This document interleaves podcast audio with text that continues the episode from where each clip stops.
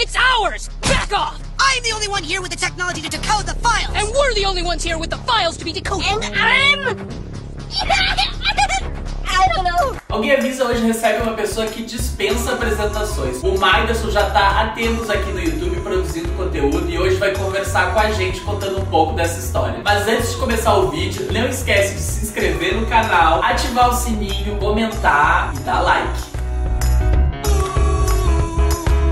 Eu queria que me contasse um pouco sobre a tua trajetória dentro do YouTube, que começa com o canal falando sobre as Barbies, mas hoje em dia tu tem um trabalho no Instagram, tu tem um trabalho no TikTok, no Like também. É. Agora, eu sei pela minha sobrinha, que é muito tua Ah, fã, sério? e ela disse que o TikTok já era, a gente tá indo pro Like. Pro like. Uma longa trajetória, assim, eu comecei em 2015 no YouTube. Enquanto eu era estudante de moda, fiz faculdade de moda, eu já tinha, assim, essa preocupação em vender uma imagem através do Instagram. Eu já pensava, nossa, eu só faço moda. Tem uma galera aí postando looks e tal, eu posso usar isso a meu favor. Foi a, a época que eu comecei a me permitir ter Barbies, que era uma coisa que eu trazia da infância. E comecei a postar sobre isso no Instagram, eu vi que aquela galera que me seguia começou a ficar curioso sobre isso. E aí eu fiz um vídeo pro YouTube explicando, comentando sobre, sem nenhuma expectativa, assim. E acabou virando uma coisa maior do que eu esperava, assim. Eu nunca tive, assim, a ideia, tipo, ah, eu vou virar um youtuber. Eu nem assistia YouTube, eu não sabia quem eram os youtubers famosos. É, foi bem despretensioso, assim. Ficou essa fama, assim, do garoto da Barbie, que depois de um tempo começou a me incomodar. Eu tive dois momentos, assim, com a Barbie. Esse foi o primeiro. E aí lá, isso começou em 2015, lá pra 2016 eu já comecei a me sentir muito trancado naquilo. Porque quando a gente faz algo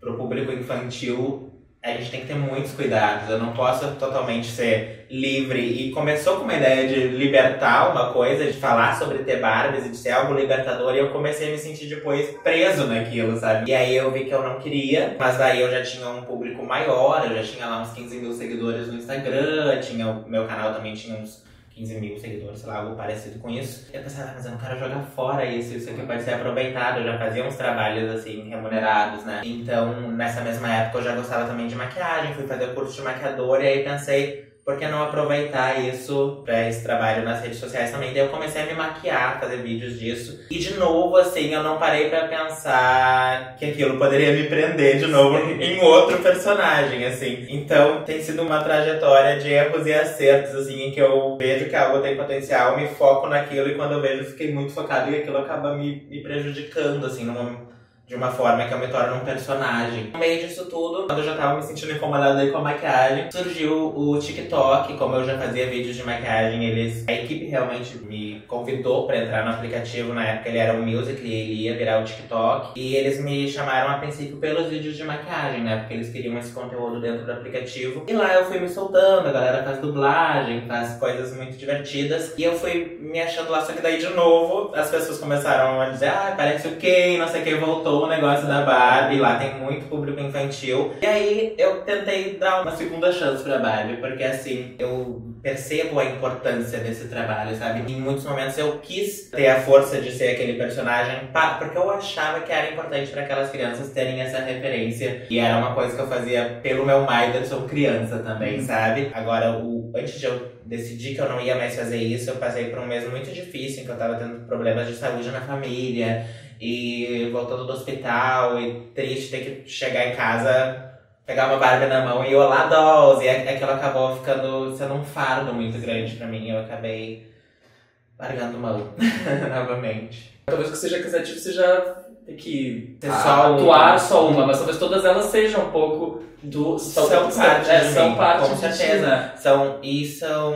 Tem muito a ver assim, com essa questão da, da nossa cultura, assim, enquanto gays, eu sempre fui dito que eu não poderia ter Barbies. Então eu tive um momento que eu falei, quer saber? Eu quero ter todas as Barbies que eu quiser, eu quero falar sobre isso, eu quero mostrar que eu tenho. Ah, tu não pode usar maquiagem. Quer saber? Eu vou passar um batom e eu vou fazer isso e eu e vou mostrar isso povo. Foram momentos importantes pra mim, pessoalmente, que foram assim, quebras, sabe? Foram tipo, olha, quer ver? Eu vou fazer tudo que eu quero fazer. Eu acho que uma coisa que sempre me incomodou enquanto gay é que as pessoas sempre me disseram pra ser menos. Sim. Seja menos isso, usa menos maquiagem, pinta o cabelo mais natural. Eu não quero ser menos, eu não quero ser, ser eu mais. quero ser mais. E era, era, foram momentos assim que eu realmente me soltei pra ser tudo que eu queria ser. E ninguém vai dizer que eu não posso, sabe? Então foi, foi catártico, assim, sabe? E até pra hoje entender qual o teu novo processo. Quem eu e- realmente sou, eu acho que eu precisei ir mergulhar de cabeça nessas duas direções pra ver que talvez eu não seja totalmente uma, nem totalmente outra. E quem é o Myderson? O Myderson é um cara que estudou moda, que gosta de moda, que tem. Gosta de Barbies, gosta do universo feminino, gosta de beleza, mas eu não sou necessariamente um personagem, né? Eu sou um adulto de 30 anos. Eu percebi justamente que eu não poderia ser o Barbie Boy Myderson pra sempre. Eu tenho 30 anos e eu poderia tentar ali me forçar a ficar nesse trabalho, sabendo que é legal, sabendo que é, tem uma importância para aquelas crianças que estão assistindo. Mas eu pensei, por quanto tempo eu vou sustentar isso, sabe? Eu tenho 30 anos e se esse canal começar a crescer, ele tava crescendo num ritmo bem grande de novo. E se, to- se tornar uma coisa em que eu realmente fique preso e não consiga mais sair. Então talvez fosse esse o momento de parar e frear e deixar ali aquele trabalho feito para aquelas crianças que, Que gosta. que gostam e, e seguir em frente enquanto eu ainda não fiquei. Não foi muito grande assim Sim. o impacto.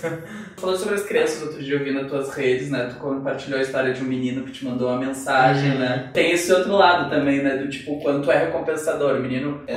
comentou, acho que pode contar melhor a história. Sim, e- assim. e, esse é um dos motivos pelos quais eu insisti em tentar, assim, sabe, ficar nesse personagem, porque tem essa importância da representatividade para crianças, para meninos que querem ter Barbie não podem. Ver um cara ali se mostrando que tem as Barbies todas as semanas. Esse menino é um menino de Portugal, na verdade, que fez um fã-clube pra mim no Instagram. E ele compartilhava sempre assim, ai, minha mãe não deixou ter. Daí ele ganhou um, um dinheiro na Páscoa da avó dele. E ele guardou aquele dinheiro pra comprar uma Barbie. Mas aí, ai, agora eu não posso mostrar pros meus pais, eu vou deixar escondida no meu quarto. E ele vinha me pedir conselhos, assim. E eu me emocionava muito com isso, sabe? Pra mim era, era triste, me trazia uma tristeza receber aquelas mensagens. Era, um- era uma coisa, assim, um pouco pesada É pra uma mim. lembrança. É uma lembrança daquilo que a gente passou e, e eu gostaria que não fosse assim mais, sabe? Eu gostaria que as crianças não passassem por isso. É muito triste, assim, porque criança são pessoas inocentes e, e tu dizer que a criança só tem ali aquele desejo de ter uma boneca e é uma coisa. E é quase justificado, né? Só não pode. Só não pode, exatamente. É uma proibição e eu sinto que isso quebra muito a inocência da criança e quebra a alegria dela de ser quem ela é, de gostar do que ela gosta, de simplesmente poder brincar do que ela quer, como os outros meninos que gostam de futebol podem. E são livres e são felizes. E por que, que o que ela quer brincar é proibido? E as meninas que gostam de jogar futebol, Exatamente. assim, quanto mais a gente.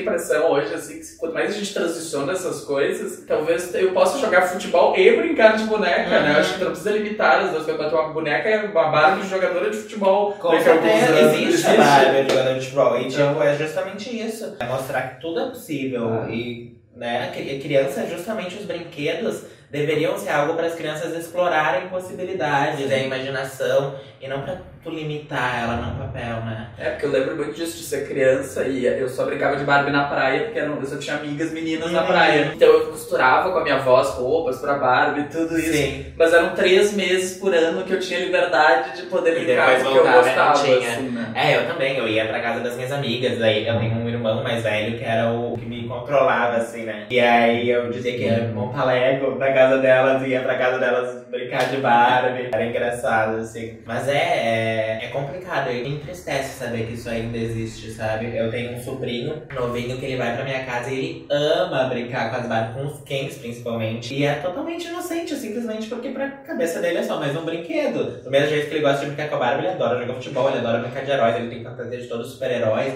Ele não tem essa característica que eu tinha de ter um. Um- ser voltado mais pro lado feminino da coisa. Não, pra ele a Barbie eles são só bonecos, assim, é divertido. Acho que deveria ser assim todo que mundo. acaba explorando mais a, toda a criatividade. Explora tudo, né? Criatividade, alegria. Ah, Ele é- tem a casa da Barbie, daí ele brinca que os bonecos estão na casa, então ele brinca de ser adulto. Brinca Sim. que ele é o Ken, o namorado da Barbie. E tu falou do Lego, é muito próximo do Lego, né? Que é tu criar Sim, um, um ambiente pra depois se divertir e interagir com os bonecos. Sim. né? Ou seja, é só a distinção do, do que significa quase culturalmente, né? Porque pra eles não Claro. significa nada. É, Né? exatamente. Do que, que é masculino, do que, que é feminino. Então eu acho que quanto mais a gente puder ser aberto a todas as possibilidades, melhor. Não sei, a gente- a gente tá conversando assim, aí tem essa mudança, eu queria entender o que, alguma coisa que tu gostaria de comentar, falar que é algum assunto que tu acha relevante que a gente possa dividir com as pessoas. Eu acho importante a gente realmente tentar lembrar que nós não somos realmente só uma coisa ou outra, sabe? Eu acho que quando a gente tem esse trabalho pra internet, as pessoas tendem a achar que elas te conhecem por completo. E ali ela viu um dia o menino que faz maquiagem, seguiu por uma semana, ela acha que conhece. Ela não sabe a minha história, ela não sabe de onde eu vim, ela não sabe o que me levou a fazer aquilo. E as pessoas são muito mais complexas e têm muito, muito mais nuances do que apenas aquilo que elas estão vendo, né? Então talvez seja legal dar, dar esse aviso de que, de que quando tu vai julgar alguma pessoa, talvez tu não esteja realmente conhecendo ela, tu tá só vendo ali uma parte daquilo que ela tá fazendo pro trabalho dela e tem uma pessoa de verdade por trás, com uma personalidade múltipla. A gente já faz isso na vida real, né? De olhar e de- tirar os seus preconceitos, né? E acho que na internet isso potencializa, porque as pessoas acham que podem dizer o que elas querem. Com certeza. Assim, como é que é isso, então? Agora eu vou, vou pra esse outro lado. Como que é lidar com o, o hater na internet? Eu lido bastante com isso justamente nesses aplicativos TikTok, Like, porque tem um público mais infantil, assim, que fala o que quer, a hora que quer, né? No Instagram é muito mais, é muito mais tranquilo, porque é difícil alguém chegar até mim se não gosta do conteúdo que eu tô fazendo. Já nesses outros aplicativos tem muito criança deslocada, criança na época das eleições era tipo, ah, Bolsonaro vai vencer vai acabar com vocês, e era tipo. O que eu faço na maioria das vezes é ignorar realmente, porque principalmente com criança, como é que tu vai rebater aquilo ali que ele